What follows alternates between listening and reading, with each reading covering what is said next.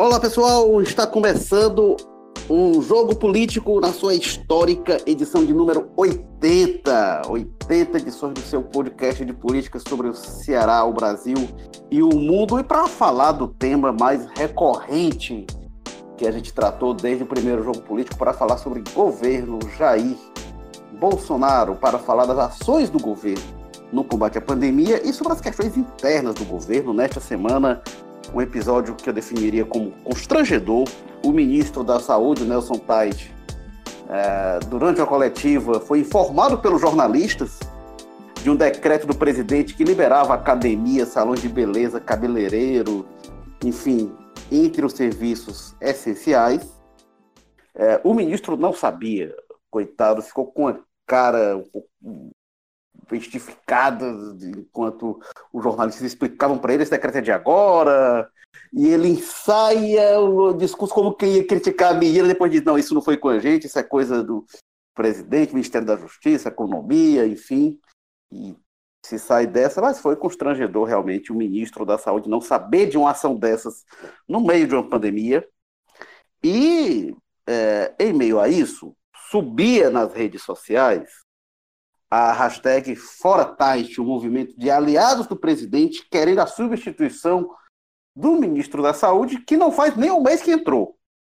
É, o Luiz Henrique Mandetta era o ministro até o mês passado, foi muito polêmica a troca pelo Nelson Tait, e agora o bolsonarismo já quer, os aliados já querem substituir também o novo ministro da Saúde para falar sobre a condução do governo sobre isso, para falar sobre é, a, essa questão ministerial, sobre o combate à pandemia articulado ou desarticulado pelo governo Bolsonaro, temos hoje, como edição histórica, uma presença muito ilustre. Tânia Alves, coordenadora de plataformas do O Povo, jornalista. Tudo bem, tudo bem, Tânia Alves? Muito bem-vinda. Muito nos honra a sua presença. Temos também o Walter George, editor de política, colunista do O Povo. Tudo bem, Walter? Olá, Érico, saudando a Tânia pelo esse aqui o nosso debate. Como eu digo, como eu digo, a voz feminina sempre, sempre é um pouquinho de. dá um pouquinho de gravidade ao, ao, ao pobre do ouvinte do podcast que vive a vindo a nós com esse um grosso, né? pouco sensível. Então a, a, a, voz feminina da Tânia, além disso, acrescenta qualidade, né? Que só com nós Isso três é, aqui. Vem, né? É um conteúdo que. que... Muito bem, Érico. Gostei aí, ó. e temos também o Carlos Maza, é, repórter, coordenador do Povo Dados, colunista do Povo. Tudo bem, Maza? Opa, tudo bem, Érico? Jogo político número 80, 80, né? 1980, o ano que o Papa João Paulo II visitou Fortaleza, veio aqui para o Castelão. E um prazer poder participar dessa edição com presença tão ilustre, né? Alguém que sabe do assunto que vai falar para variar um pouco. Pois é. é.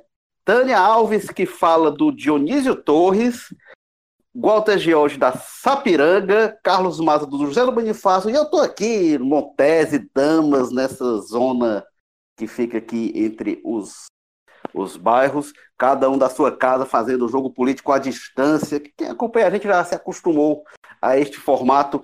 Tânia Alves, você viu o vídeo do ministro Nelson Teich, coitado, sendo informado pelos jornalistas e com uma cara de desculpa, cara de besta, sem saber do que estava acontecendo no governo.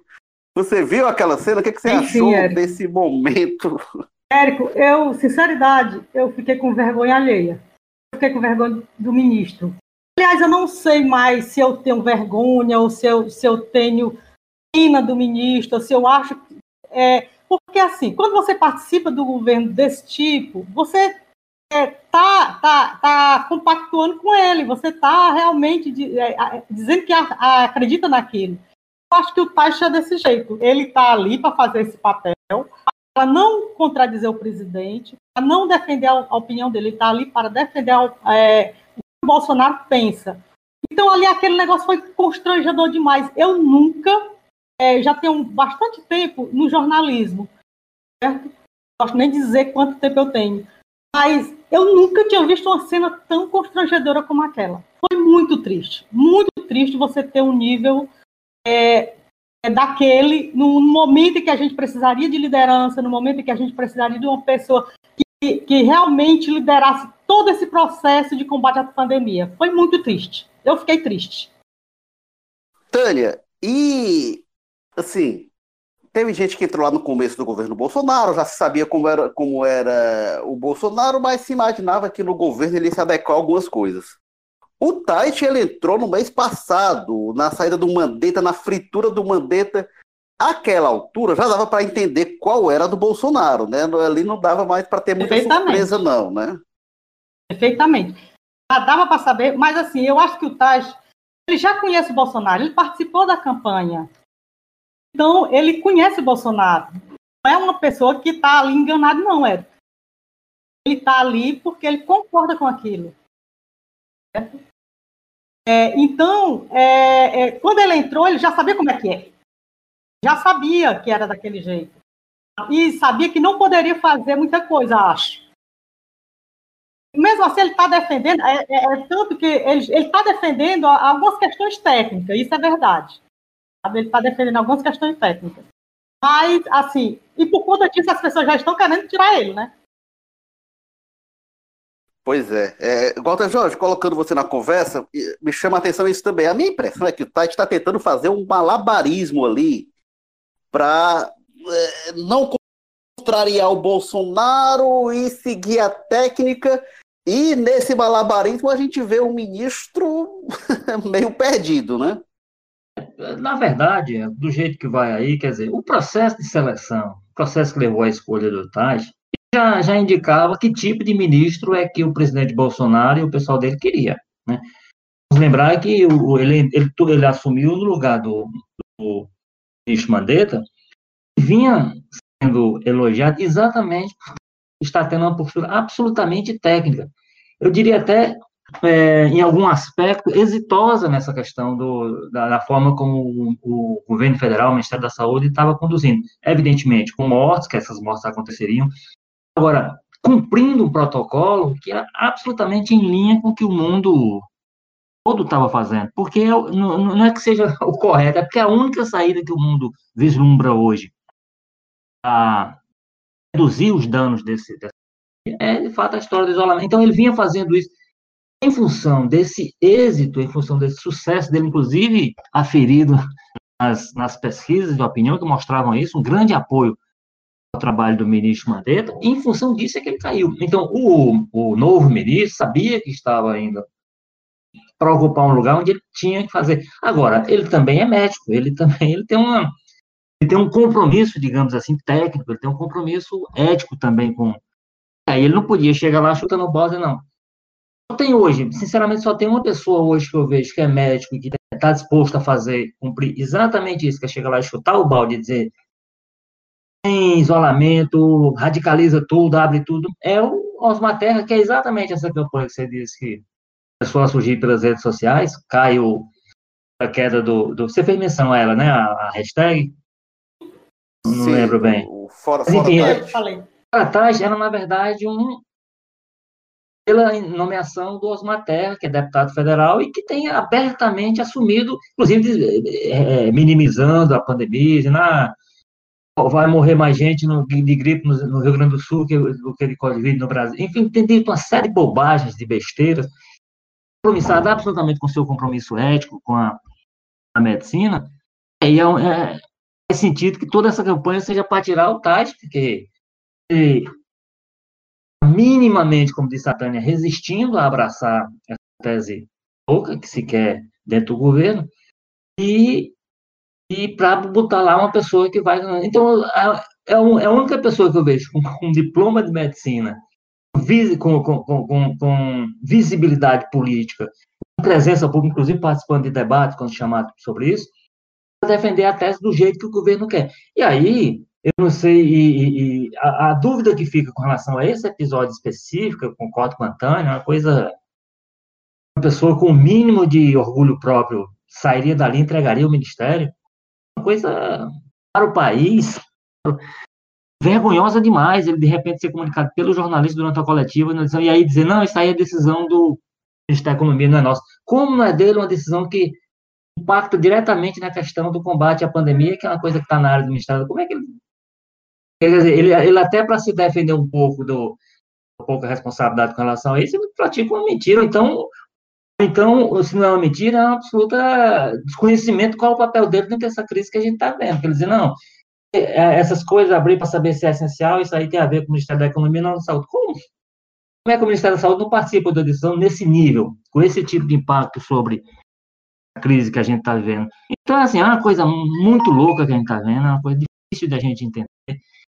Ainda bem que nós temos, a gente já discutiu isso algumas vezes aqui, ainda bem que a gente tem governos estaduais, a gente tem prefeituras municipais, uma outra linha, dispostos a, a confrontar isso, inclusive já se manifestaram os governadores dizendo que não vão cumprir essa decisão do presidente, isso eles estão respaldados pelo STF, né, que já definiu lá que cabe aos governadores e prefeitos definirem o que é, que é essencial, o que deve abrir, o que não deve.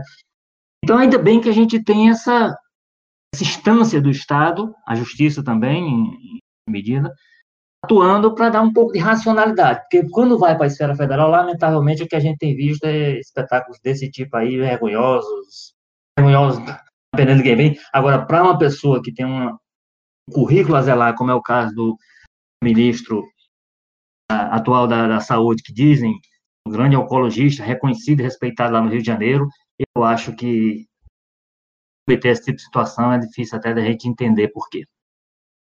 É, lá no começo, o Mandetta tentava também, ele tentou conciliar até quando o povo, até que em dado momento ele realmente é, chutou o balde e viu que não dava.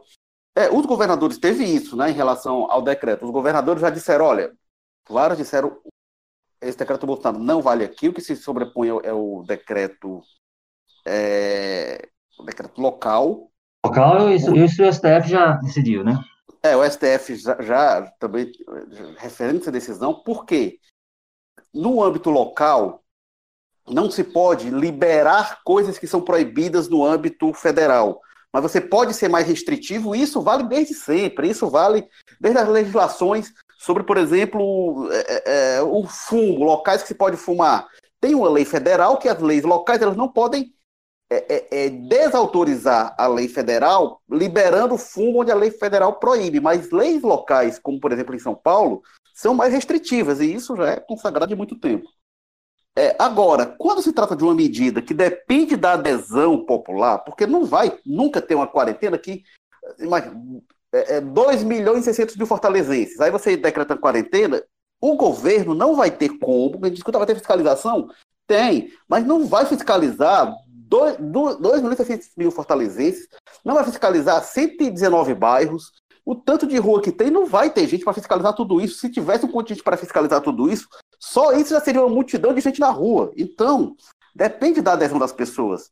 E aí, quando o presidente fica com coisas, com iniciativas como essa, por mais que não consiga abrir o salão de beleza, não consiga abrir o barbeiro, a academia, ele acaba fazendo uma pressão de boicote à quarentena. E aí, depois vem o presidente, viu Osmar Terra dizendo como eles parecem, diz, ah, olha aí, não deu certo a quarentena, olha, é impossível e tal. Só que eles ficam agindo contra. Não é, Carlos Maza? Diga lá.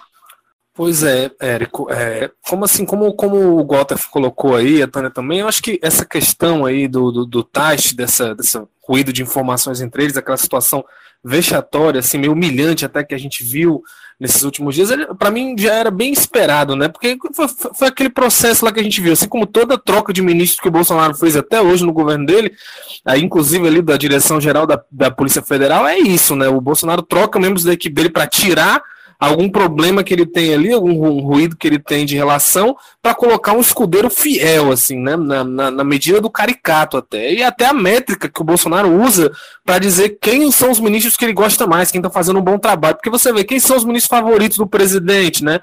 É, são os Weitraubes, os Ernesto Araújo da vida, que são os ministros totalmente desqualificados, que a atuação deles é totalmente criticada aí por quase todos os segmentos ligados, mas que são fiéis defensores do projeto político e do projeto pessoal do Bolsonaro. Aí fica essa pergunta aí que, que a Tânia e o Gota levantaram até. O que, que o Taish ganha com isso, né? Porque é uma posição extremamente humilhante até. Um ministro que claramente não tem controle nenhum sobre a pasta que ele comanda, não tem nem informações, né? Mas é o que inevitavelmente ia acontecer, previsível até. Só lembrar agora do, dos últimos dias, que a gente batia aí a marca dos 10 mil mortos e o que, que o Bolsonaro estava fazendo? Andando de jet ski lá em Brasília. Então, vamos escárnio, né? Governadores, o Congresso, o STF, enquanto estavam aprovando um luto de três dias e ele andando de jet ski. É, a saúde colapsando em vários estados e a ação do Bolsonaro tem sido sempre essa, debochar, instigar o caos, né?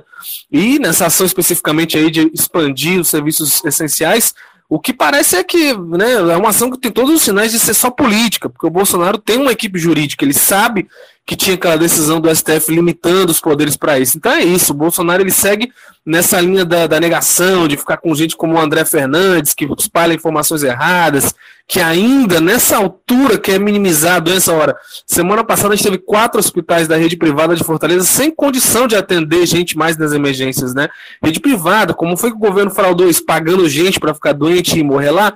É surreal. Então eu acho que essas situações, essas cenas como essa do Tais, vão voltar a acontecer e a gente ainda vai começar a ver coisas mais graves, né? Como, por exemplo, os países, outros países começando a ter restrições com o Brasil, porque esse problema do coronavírus não é uma coisa que vai se resolver em duas, três semanas, um, dois meses, e o Brasil caminha para ter um quadro catastrófico. Né? Na América Latina, nós somos disparado o pior país que lida com essa crise. Então, rapidamente vai começar os outros países a ter medo e preocupação até em receber brasileiros, né? Que é uma situação muito grave, que o presidente claramente não está levando em consideração. É, isso a gente já tem visto, é, é, um dos primeiros a manifestar é os Estados Unidos, né, que é o país é, com que o Bolsonaro mantém a relação mais afinada, né? Então, Exatamente. E um país que você não pode ter certeza na sua boa relação com ele, né? Porque os Estados Unidos só pensam nos Estados Unidos. Então, o Bolsonaro se confia nessa amizade com o Trump aí, em qualquer momento isso aí pode cair por terra, né? É, isso é, é o lema do Trump era, era esse, né? O America First e tal. Então, realmente. Agora, é... Walter, uma coisa que acho que vale a gente destacar é que eu tinha comentado, né, que há menos de um mês o Mandetta foi demitido. E aí começa um movimento de fritura do Tite, que eu não sei se ele vai cair ou não. Agora, se a gente tiver duas demissões de ministro da saúde no intervalo de menos de um mês, ou de um mês, ou pouco mais de um mês, o problema vai estar no ministro ou em quem escolhe os ministros e demite os ministros? É, evidentemente o problema vai estar. Até porque é o seguinte: tinham duas quedas do ministro.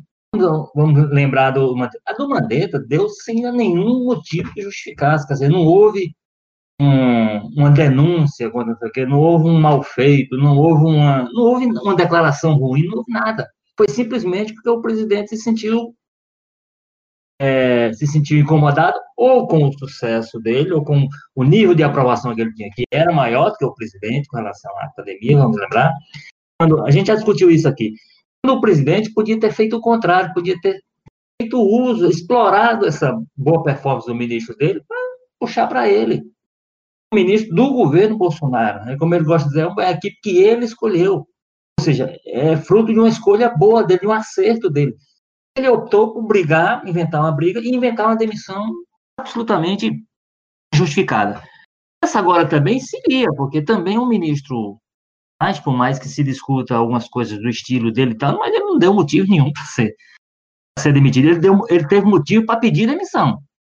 Essa é a questão. Ele teve motivo, olha, situação dessa, uma decisão desse nível, com esse nível de impacto, inclusive político.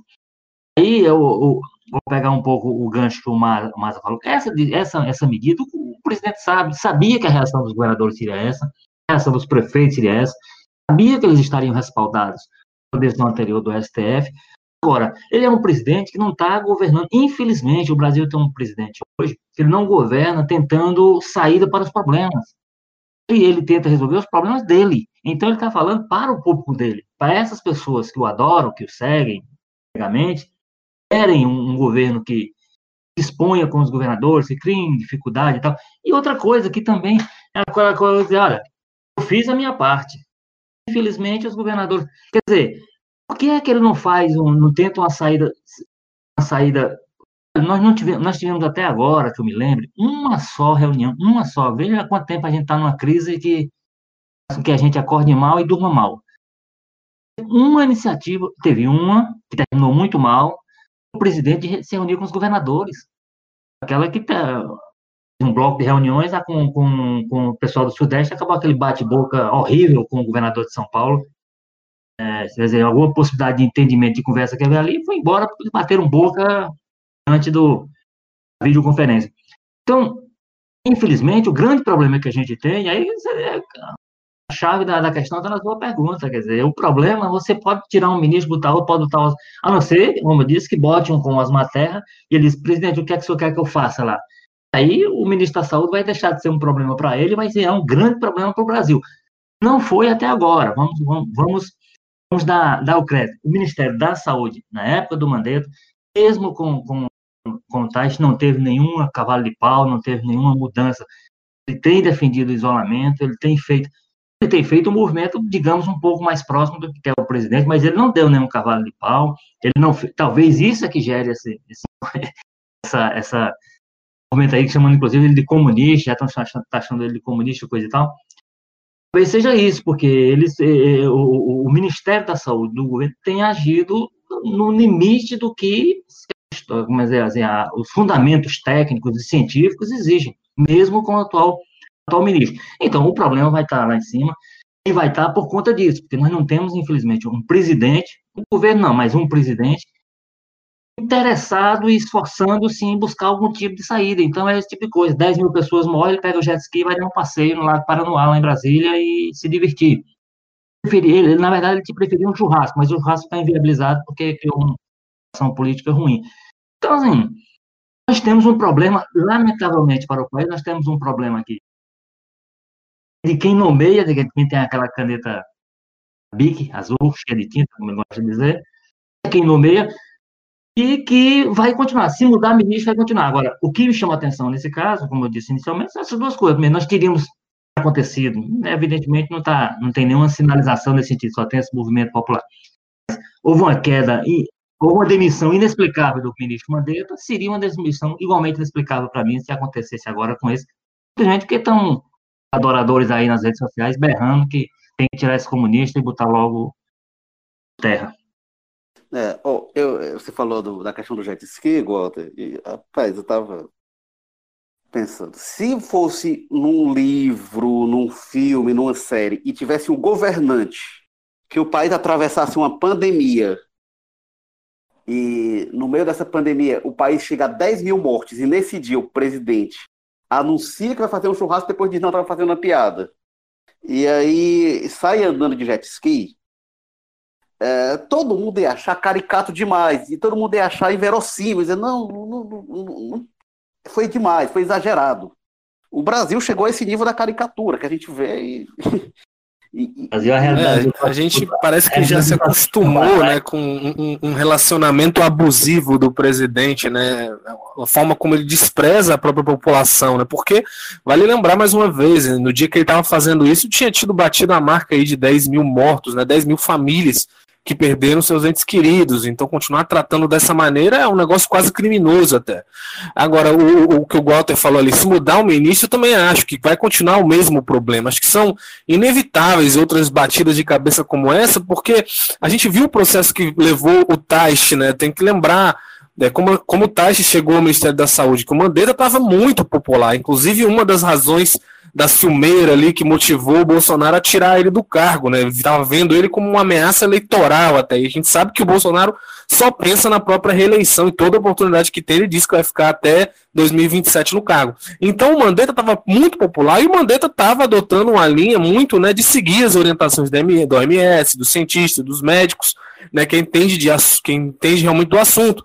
E o Bolsonaro, então, foi meio que obrigado a colocar no ministério alguém que não rompesse tanto essa linha, porque senão ele ficaria inviabilizado no governo. Lembra que até inicialmente chegou-se a questionar que o Bolsonaro não tinha condições de demitir o Mandetta. Então, ele bota ali o perfil do Tati, que ele ainda leva minimamente a sério a doença, não diz que é para ficar saindo, não diz que é uma gripezinha, apesar do, do, do presidente, e pelo sentido contrário, andar de jet ski, e dizer que é neurose. Então é isso, enquanto ele tiver esse perfil, né, de gente que leva a sério, vão ter outros problemas, vão ter outros ruídos graves aí de comunicação do Ministério da Saúde e do governo. Acho que isso só vai diminuir se o Bolsonaro escancarar mesmo e conseguir emplacar o que ele quer de verdade desde o início, que é botar no Ministério da Saúde um lunático, alguém que abrace definitivamente o combate à ciência, que negue os fatos, que negue os caixões, né? E consiga defender no cargo e orientar as, as, ações da pasta nessa linha ideológica da gripezinha, né? essa lógica biruta, criminosa essa altura já, e que despreza mais de 10 mil famílias que perderam né, entes queridos. E aí eu acho que aí que vai estar tá mal mesmo, né? Porque é uma crise que está além de tudo isso, a gente nunca vai conseguir ter direito a uma previsão de quando é o fundo do poço, quando é que a gente atingiu o máximo de contaminação, de mortes, porque o governo ativamente age contra as orientações dos especialistas, de gente que já viveu essa crise e saiu bem dela, para ir no sentido oposto. Então, você vê o mapa da evolução dos números, é até desesperador, né? Quase todos os países do mundo conseguindo estabilizar, pelo menos, o crescimento de mortes e o Brasil em franca ascensão. É, é, Maza, o Bolsonaro, ele vai, ele consegue tirar da gente aquilo que é pior. A gente fica é, é, é, os aquilo que ele determina para a pandemia, ele escolhe o que existe de pior mesmo. Ele vai lá e diz assim, não, o que é que não é, é imprescindível? É, é, a beleza. Ele vai lá e capta a beleza e diz, ó, oh, isso aqui é imprescindível. Não é, ó. Ele foi lá no fundo mesmo, pegar a gente, pegar o que a gente tem de pior para a gente ficar com raiva dele. Isso ele é muito capaz de fazer. Ele é muito capaz de fazer isso. Ele, é, é, a impressão que eu tenho é que ele fica é, procurando aquilo que deixa a gente ruim, aquilo que deixa as, as pessoas que pensam no outro, aquilo que, que tem empatia, é, para que as pessoas fiquem ruins, para que as pessoas fiquem mal, para que, que traga esse sentimento ruim para dentro da gente. Porque não tem, não tem sentido você dizer que cortar o cabelo é essencial nesse período. Não tem. Não tem sentido você dizer que a, a fazer atividade física é essencial. É, você pode até fazer em casa. Vocês tem muita gente fazendo em casa. Quem gosta está fazendo em casa. Dá para fazer. Não é preciso ir para uma academia. Né? O Bolsonaro tira esse, é, esse, sentimento ruim da gente. E isso é muito ruim para o país. A gente tem um chefe desse é muito ruim. A gente tem um presidente desse é muito ruim tirar da gente esse sentimento ruim, essa, essa incapacidade que a gente fica né, diante de uma pandemia dessa, que a gente não pode sair de casa, a gente está distante da, da, família da gente. A gente é, é, é, e ele tira essa coisa ruim da gente, de ficar com raiva dele. Ele é o chefe, ele teria alguma providência, ele não toma nada. Ele, não, ele fica lá na dele, passeando de jet ski, é, é, falando para as pessoas que, que pensam como ele, e esquece o país. Coisa, é, coisa horrível isso. O Bolsonaro é, é aquilo, acho que é o problema que a gente já constatou desde, eu acho que o primeiro dia dessa crise, né? O Bolsonaro se equipara ali a, a, a, a, meio que um adolescente, né? Ele, quando ele deu a primeira opinião dele sobre o assunto, pronto, virou essa a, a postura do governo e vai ser essa postura do governo até o final.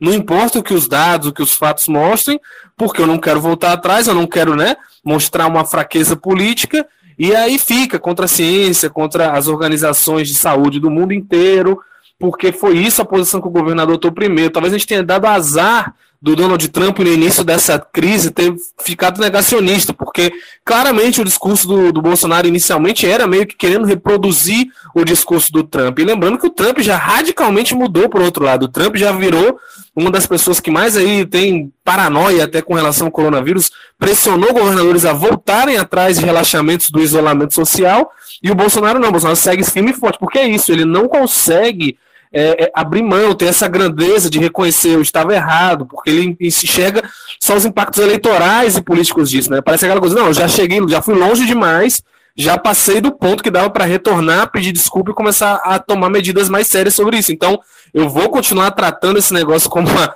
febrezinha até o final. Não importa que tenha 10 mil mortos, que o meu, a minha estimativa mais pessimista no, no início da, da da coisa era que morresse menos gente que H1N1, agora que já morreu mais de 10 vezes que isso, eu não vou assumir esse erro, não vou pegar esse BO para mim, né? Eu vou continuar na minha posição, porque é isso que é a minha base radicalizada, o pessoal que me apoia ideologicamente tá abraçando e é isso que eu vou abraçar até o final, né? O risco é ele morrer abraçado com essas ideias, porque a realidade se impõe, né? O vírus não é comunista, o vírus não é de esquerda. E o que a gente vê cada vez é a gente morrendo. Quando essa coisa começar a chegar nas famílias que defendem o Bolsonaro, eu acho pouco provável que eles vão continuar abraçando o presidente, mesmo depois de perder entes queridos, né? Gente próxima. É, mas, mas aí, aí, aí entra uma questão que, lá, questão, ele faz o cálculo eleitoral. Né? Então, ele só pensa em reeleger essa. Eu acho que essa, esse comportamento que o Bolsonaro está tendo no, com relação à pandemia, em função do que ele é, do estrago que ela é capaz de fazer, você disse, porque ela não escolhe vítima, dizer, não é um, não é um problema que vai atacar só as famílias de esquerda, só as famílias progressistas, é, ataca todo mundo, inclusive, inclusive gente próxima, pensa igual ao presidente. Então, significa dizer o seguinte, eu acho que ele vai pagar um preço político, inclusive, eleitoral, muito alto pelo que ele está fazendo agora. Ele está agindo mesmo olhando para o ídolo dele, que é o Trump, se você olhar, o Trump já fez seu cálculo político eleitoral lá, já fez a sua mudança, já não, já não abraçou com a ênfase que o Bolsonaro continua passando aqui, essa tese contra o isolamento, que a economia tem que voltar a funcionar, que a economia tem que acontecer. O Trump não está mais nessa onda. Por quê? Porque ele tem uma eleição à vista e ele tem que fazer essa tem que fazer essa sinalização, inclusive para aquelas pessoas que, que a maioria, evidentemente, que a maioria da população tem absoluta noção da gravidade do que a gente está vendo, sabe que não é uma, uma, uma sabe que não é uma, uma, uma, gripezinha, sabe que é um problema seríssimo, sabe que é um problema que tem que ser atacado com seriedade pelos governos. Então, essas pessoas, elas estão vendo, estão diante de um presidente, mesmo aquelas que votaram nele eventualmente, havia um, inimigo maior em 2018 a derrotar, que era o PT, por exemplo, na época. É, então, é, essas pessoas, nesse momento, elas estão refletindo sobre a opção delas, inclusive para frente. Inclusive, na perspectiva de uma, de, uma, de uma reeleição do Bolsonaro, as pessoas estão vendo o, a forma como ele está lidando, absolutamente irresponsável, absolutamente sem compromisso com a vida das pessoas, essa é a verdade, e, como você disse, olhando para o que é melhor para ele, para falar para o público dele radicalizado, ideológico, que é minoria. Não vai imaginar que esse pessoal que pensa em fechamento de STF, pensa tudo isso aí que é o pessoal e que pensa e que vê comunismo e tudo, por exemplo, é o pessoal que está vendo comunismo agora no, no TAS. Ele não está defendendo os medicamentos que o presidente acha que vão solucionar, porque ele não está defendendo o fim do isolamento, então ele é, passou a ser comunista. Isso não é a maioria da população. Então, na hora que, mais na frente, quando o, o, Bolsonaro foi avaliado no mandato dele, porque ele, em 2018 ele não era avaliado por nada, ele não tinha experiência nenhuma a apresentar.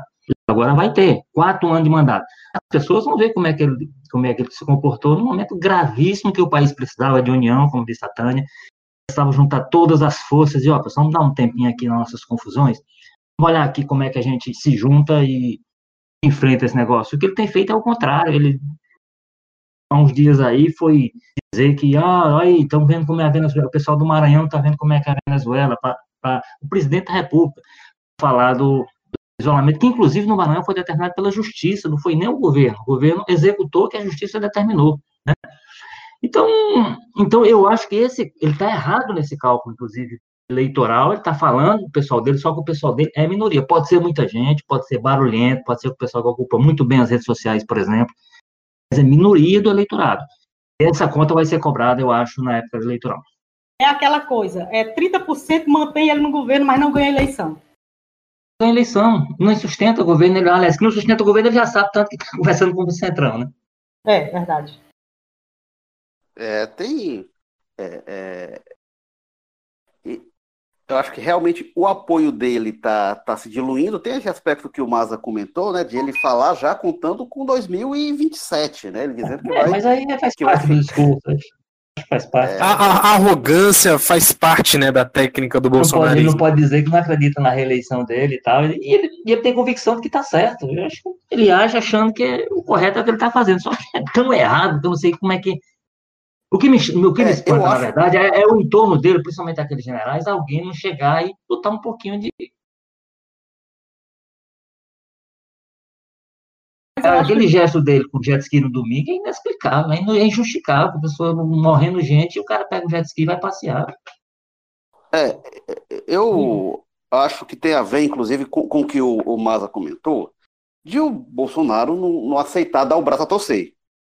Então, o Trump, que é também do mesmo estilo, mas quando viu que ficou impraticável, ele diz, não, beleza, vou ter de, vou ter de mudar aqui a posição. Boris Johnson foi forçado, inclusive, por questão de saúde dele próprio. É, e o Bolsonaro, ele se agarrou com essa tese e vai com ela até o fim. E sabe o que eu acho pior? O, a Covid, ela é uma doença nova. Ninguém pode dizer que sabe, ah, não, vai ser exatamente assim, o comportamento é esse. As pessoas estão aprendendo com a doença, então ela chega é, na China tem um comportamento, chega na Itália o comportamento já é outro, nos Estados Unidos já é outro, no Brasil é outro. Então as pessoas estão tentando entender a doença. Então ninguém tem a receita absoluta, mas que é assim e pronto.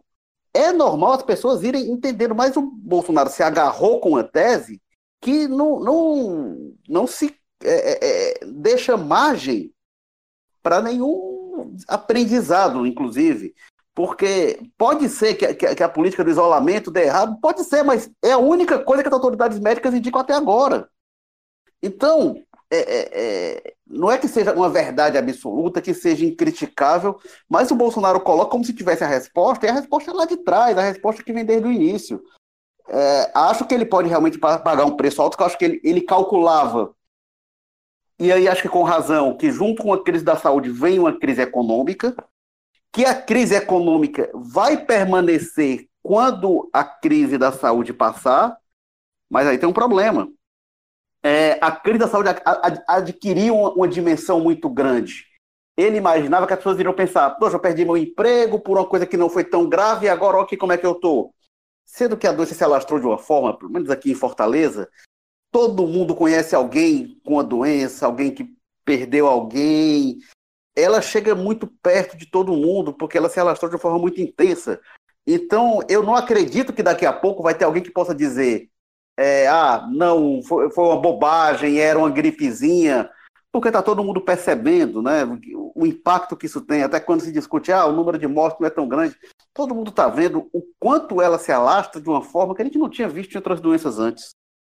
Não, o, os números do Reino Unido, né? O Reino Unido chegou a 38 mil mortos agora nesses últimos dias, né? Então é surreal imaginar o Boris Johnson agora numa altura dessa andando de, de jet ski e tudo mais. E, e, nada indica que o Brasil não vai chegar a um patamar parecido, um país grande que tem grandes centros urbanos, né? E com um presidente agindo diretamente para sabotar toda e qualquer medida de controle que se tem até agora. Eu acho que acaba que a gente tem um pouco de sorte por causa dessa questão, né? Que os poderes do Bolsonaro são muito limitados para influir diretamente na, na, na condução das políticas públicas a nível de municípios, estados, que a gente sabe que é onde a coisa pega mais né? Essa própria abertura aí surreal e sem sentido da, das academias, inclusive até duvidava que, que, tipo de gente que iria continuar indo para as academias, com certeza teria, né? Uma parcela, mas é uma, uma, uma missão quase suicida, né? Continuar indo para academias na situação que se caminha a crise, principalmente em lugares como Fortaleza, que a coisa claramente saiu do controle, que a pessoa tem que estar tá muito desligada da realidade para acreditar nessa tese de, de, que é uma besteira, de que é pequena, ou ela tem alguma coisa a ganhar, como é o caso do deputado André Fernandes, né? Porque ele politicamente está abraçado nesse projeto do Bolsonaro, ou ela está completamente desligada da realidade, né? Porque você tem hospitais privados, repito, onde o governo não manda, não tem nenhuma elisência direta que estão colapsados já com relação às emergências porque não tem condições mais de receber pacientes da Covid, né? E aí a pessoa, não, isso aí tá lotado porque, não sei, é porque é falso isso aí, mas eu vou ir ali malhar porque tá tudo tranquilo, né? Tá tudo tranquilo. Se faz centenas de leitos novos de UTI toda semana, não dão conta de receber as pessoas, mas tá tranquilo, eu vou ali cortar o cabelo. Então, é, então, é uma medida que não tinha como terminar de outra forma, né? Outra coisa para esse público, né, mas é que no começo o presidente disse, ah, mas aí só, só as pessoas idosas com, com problemas doentes, não sei o que e tal. Que já é grave, né? Como se essas pessoas fossem temos, descartáveis. Nós temos aqui em Fortaleza internado um campeão olímpico, que é o Márcio Araújo, jogador com saúde 100% do pulmão comprometido, sofrendo no hospital. Quer dizer, aquela ideia também de que era só, ah, só gente idosa, não sei o que, que isso aí também, ou seja, as pessoas atléticas estão salvas, não estão.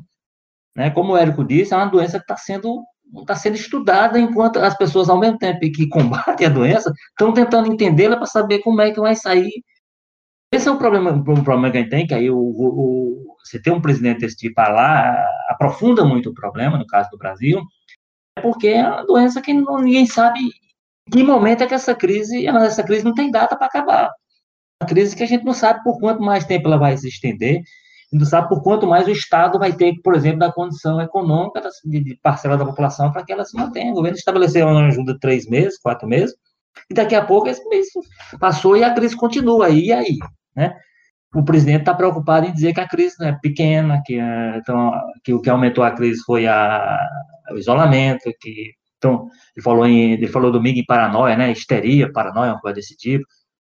É uma paranoia com que com neurose, com, com que a gente está vivendo aí, como era com isso, as pessoas, não é que as pessoas, né, tem uma estatística que a imprensa faz, todo mundo conhece uma história próxima de alguém que está no hospital, de alguém que morreu, de alguém que perdeu a mãe, que... todo mundo, você não consegue falar com uma pessoa que não tem uma história próxima para contar de alguém que foi atacada pelo, pela Covid, é um negócio, eu não sei como é que um, um presidente da república conduz o país no, no meio dessa loucura. Repito, ainda bem que nós temos os prefeitos, os governadores sofrendo, coitados, na mão de. Porque esse movimento contra, ele tem como grande animador o presidente da República. Quem, é, quem vai para a rua conta? Né? Essa coisa da reabertura que o Bolsonaro decreta, né, que se discute, o Osmar Terra deu uma entrevista no fim de semana e ele falou longamente sobre a necessidade de reabrir as escolas, porque as crianças ficam em casa e passam a doença para as pessoas e tal e ele defende intensamente, e eu já vi opiniões científicas respeitáveis, inclusive, que defendem, inclusive, a reabertura de escolas, porque, inclusive, a vulnerabilidade em comunidades mais pobres é, é muito sensível e as, as, as, crianças teriam como desenvolver anticorpos, enfim. Tem essa discussão. A Coreia do Sul ia reabrir as escolas, aumentou o número de casas, ela recuou. Mas eu me pergunto, inclusive, se reabre as escolas, quem é o pai que vai mandar? Imagina, assim, reabre só as escolas agora, não reabre as outras coisas, reabre a academia, reabre o cabeleireiro, reabre a escola, mas o resto não. O pai que vai ficar em casa para se resguardar, vai mandar o filho para a escola? Porque só abrir a escola, inclusive, já gera um movimento de ir deixar filho e buscar filho e tal. Já gera um movimento enorme, e eu não sei se os pais vão, igual Tetânia, é, é, que são pais, não sei, se iriam deixar é, é, é, é, se seria um momento de não, a gente vai ficar aqui, vai manter o um nível de isolamento, mas as crianças vão para a escola. Não sei se isso seria algo minimamente razoável, se alguém faria isso. É, é eu não mandava o Arru ir para a escola, não. Para mim, ele ficaria aqui, tendo as aulas online, certo? Gente, é impossível você botar um monte de menino, um monte de adolescente dentro de uma escola em que eles querem ter o contato com o outro, e é justo que tenham. Se eles estão juntos, é justo que eles tenham, que eles passaram a vida inteira desse jeito. É, como é que a gente ia é, é, conseguir barrar isso? Não ia. Eles iam se abraçar, eles iam se beijar, eles iam fazer tudo. Não tem como fazer isso, não tem como voltar às escolas agora. E, e, realmente, o, o, tempo da gente é o tempo da doença. É o tempo do Covid. É o nosso tempo, não é o nosso querer, não é. É o tempo da doença. É esse tempo é que a gente tem que respeitar. A gente não conhece essa doença, a vacina vai demorar a surgir. É, pode ser é, que tenha um remédio que a gente ainda não conheça, que ainda não chegou para ela. A gente tem que, que, respeitar isso e tem que seguir o que todo mundo está fazendo. Não tem outra saída é, a China já está retornando, o, o, o é, voltou ao normal, Juan, e eles já estão voltando é, a ter casos locais. Cinco casos locais. É uma doença muito é, terrível, que a gente não conhece. A gente precisa estudar ainda, é o nosso tempo, é, a gente precisa saber sobre ela, a gente precisa conviver com, com ela, mas a, a gente ainda não sabe. O que é, tem que fazer é isso. A vacina não tem perspectiva para esse ano. Torcer para que no ano que vem saia, mas uma vez que ela seja produzida, aprovada, também não é automático ela estar tá disponível na farmácia da esquina, não, porque aí tem uma questão de produção, tem uma questão de distribuição para estar tá acessível no mundo todo, mundo inteiro, para todo mundo, isso vai levar anos. Isso, o que todo estou falando, especialista projeto, anos um esquema desse de distribuição. Então, realmente a gente vai ter que ter aprendizados. Gente, vamos então às considerações finais. Carlos Maza, diga aí o que você quer deixar de recado final aí para os nossos ouvintes. Rapaz, a coisa que eu acho mais surpreendente, é, Érico, eu acho que nesse sentido a gente tem que tirar chapéu aí para o Bolsonaro, é que é impressionante a, a, fidelidade da base dele, né? A gente está vendo esse cenário caótico, esse cenário sem qualquer liderança. O Bolsonaro não lidera nada, né? Ele lidera o projeto pessoal político dele, que consegue pensar em eleição no meio de uma pandemia, que consegue entrar ali em crise com o ministro Sérgio Moro, com outras áreas que não tem nada a ver durante a pandemia, que consegue criar crises dentro da própria questão da saúde aí, sucessivas, uma atrás da outra. Mas o que a gente viu aí nas últimas pesquisas que, que saíram foi que mesmo a avaliação negativa dele tendo aí disparado, né, foi do 31% para 43,4% de rejeição, é, a, a, o positivo dele oscilou de 34% para 32%, ou seja, o pessoal que está com o Bolsonaro não abre de jeito nenhum, né? É gente aí que não importa o que o presidente faça, o que é até um pouco assustador, não importa até onde ele puxa os limites da nossa democracia, é, do nosso sistema de saúde, as pessoas vão continuar a ficar do lado dele. Então, é uma situação muito curiosa, né? Esses 30% do Bolsonaro aí é uma coisa que realmente chama atenção e é importante a gente ter em vista aí, até porque as próximas semanas não prometem pegar mais leve com relação a isso. Eu tenho até medo que o Bolsonaro dê alguma declaração dizendo que o coronavírus já passou ou está passando, porque toda vez que ele fala isso, dobra né, o número de casos, piora muito a situação. Espero que ele, pelo menos isso aí, não fale mais, para não zicar mais aí o crescimento da doença aqui no país. Pois é. Uh, Golta George, o que, é que você teria aí de é, considerações finais para quem está ouvindo a gente? É, bom, a gente vai ter que. Vai ver de novo quando daqui a uma semana, quando a gente for analisar alguma coisa aí do cenário, a gente vai ver como ele foi transformado, mas assim, é isso que o Maza disse, chama atenção porque o presidente consegue manter uma base de apoio expressiva, né? mas fiel, que disposta a abraçar suas teses, por mais loucas que sejam, até o fim. Ok, repito, do ponto de vista eleitoral, de perspectiva eleitoral, é, é um apoio enganoso, é um apoio insuficiente a um projeto de reeleição do presidente. É um apoio que dá muito voto, dá muito apoio, é um, um apoio, como eu disse, barulhento, é um agente capaz de mobilizar. Quando você vai ver, por exemplo, o ato que houve recente aí Brasília, domingo, é, faz uma, uma, imagem aérea, tem pouquíssima gente. Então, assim, é, se for 30%, vamos imaginar 30%, 30% é muita gente. Agora, repito, não elege presidente, não reelege presidente, isso seria um problema para a gente, porque a gente viu o comportamento do Bolsonaro na campanha de 2018, ele na frente. Depois que ele ganhou, ele ainda falou em fraude na eleição, tanto que até hoje ele tem que assumir isso. Você imagina o que é que é o Bolsonaro? Presidente a iminência de uma, de uma derrota. Como é, que, como é que esse país seria posto de pernas para o ar a partir desse pessoal? Mas, enfim, antes de pensar 2022, vamos pensar essa semana e a semana seguinte. Eu espero que na, na área da, que o ministro Tais consiga se, de alguma forma, se, se, se consolidar no cargo, consiga colocar o ministério na linha que o, o antecessor dele tinha minimamente como disse, mesmo que em algum momento tentando se equilibrar, como disse o Hélio, mas numa mínima, respeito mínimo às, às questões técnicas e às questões científicas, buscar uma forma de se alinhar com os governadores para ver se a gente se acalma um pouco do ponto de vista, pelo menos, do poder público, porque do ponto de vista das ruas a coisa vai continuar, infelizmente, gerando números muito ruins e gerando muita tensão e muito sofrimento para as pessoas. Sobre, sobre isso que vocês comentam da, da, fidelidade da base, o que me chama a atenção é que é uma base muito fiel, mas a única convicção que eu percebo neles é seguir o Bolsonaro. Porque se amanhã o Bolsonaro mudasse eventualmente de ideia e dissesse, gente, tem que ter o um isolamento, esse pessoal todo ia abraçar o isolamento, o é? isolamento mas sem o menor constrangimento. E não todos, mas alguns deles eram capazes de agredir gente que vissem na rua também. O que é você está fazendo aqui Massa, na rua? Era capaz de ter agressão. É, Tânia Alves, diga lá suas considerações finais. É, Eric, Eric de, depois de, de, ouvir o Walter, o Maza, é só dizer assim, é, na política ou na vida, a gente, nesse momento, a gente tem que viver um dia de cada vez.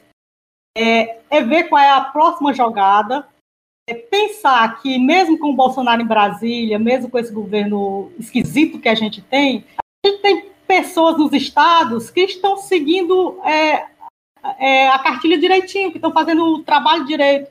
E, e, e eu quero fazer aqui uma, uma, uma um elogio aos governadores, a determinados governadores que eu nem gostava, mas que estão fazendo o trabalho do jeito que é para ser. Então, essas pessoas elas estão no, no lugar certo. A gente tem uma, o, o Bolsonaro lá em cima, mas nos estados a gente tem pessoas certas cuidando da saúde, como Cabeta aqui, como Camila aqui, como o Dini no Maranhão, e outras pessoas mais, como o governador de, do, de Goiás, certo? Estão fazendo a coisa certa. Então é assim, é um dia de cada vez mais, é dois passos para frente, um para trás, ou o contrário, dois passos para trás e um para frente. Vai ser assim até a, ele, a próxima eleição. É, porque uma coisa, inclusive, Tânia, assim, os governadores tomam as atitudes e tal, e cometem erros e aí Também. corrigem rumos, mas a gente vê que eles tomam decisões com base em um mínimo de critério científico.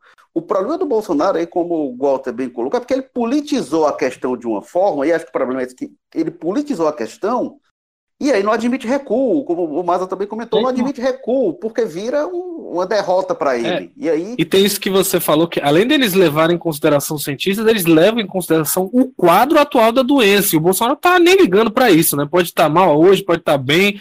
Ele vai seguir com a mesma opção e pronto. A solução que ele tem é só aquela ali.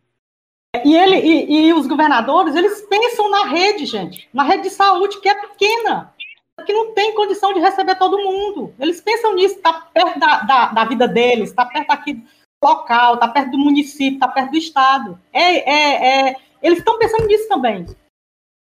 É, na, na, semana passada eu fiz até uma crítica aqui ao Camilo, o, o Walter discordou, mas eu, eu considerei, diante dos dados, diante do que se constatou depois, que o Camilo adotou tarde algumas medidas principalmente de, de bloqueio na capital em relação ao interior, porque a, a doença estava concentrada na capital, em alguns bairros da capital, praticamente Aldeota Meireles, que naquele momento, depois ficou claro que se tivesse havido bloqueio, a doença não teria se alastrado tanto. Agora, ok, você fazer essa análise depois que você viu a evolução é mais fácil, a gente volta e diz análise, olha, ali se tivesse tido uma ação, é, mas isso é, é não dá para dizer que não havia uma coerência no momento que o Camilo tomou a decisão, que não havia resistência àquela decisão que tornava mais difícil ter uma decisão mais extrema depois. Então, isso é do jogo. O problema do Bolsonaro é que não é só ele discordar, é que ele foge de uma racionalidade, né? Mas, então, o, este foi o Jogo Político, episódio 80, que teve edição e produção de Mariana Vieira, publicação João Vitor Duma, o editor-chefe do Jogo Político é o nosso Tadeu Braga, editor de política Walter George, diretores executivos de jornalismo Ana Nadaf e Eric Guimarães, diretor-geral de jornalismo Arlen Medina Neri, e hoje com a presença luxuosa da Tânia Alves. Obrigado, Tânia. Nada, Eric. Eu que agradeço participar. Presença também do Walter George, obrigado. Tânia Alves, do Dionísio Torres. Walter Isso. George da Sapiranga, obrigado, Walter. Até a próxima, Érico Firmo. Um abraço a todos. E para o José Bonifácio, um abraço, Carlos Maza. Valeu, Érico. Deus tenha misericórdia dessa nação. Como diria é, o Eduardo Cunha. Eu sou Érico Firmo e estou aqui me despedindo do Damas Montese. Daqui a gente se despede e fica pra, até a próxima semana. Um abraço.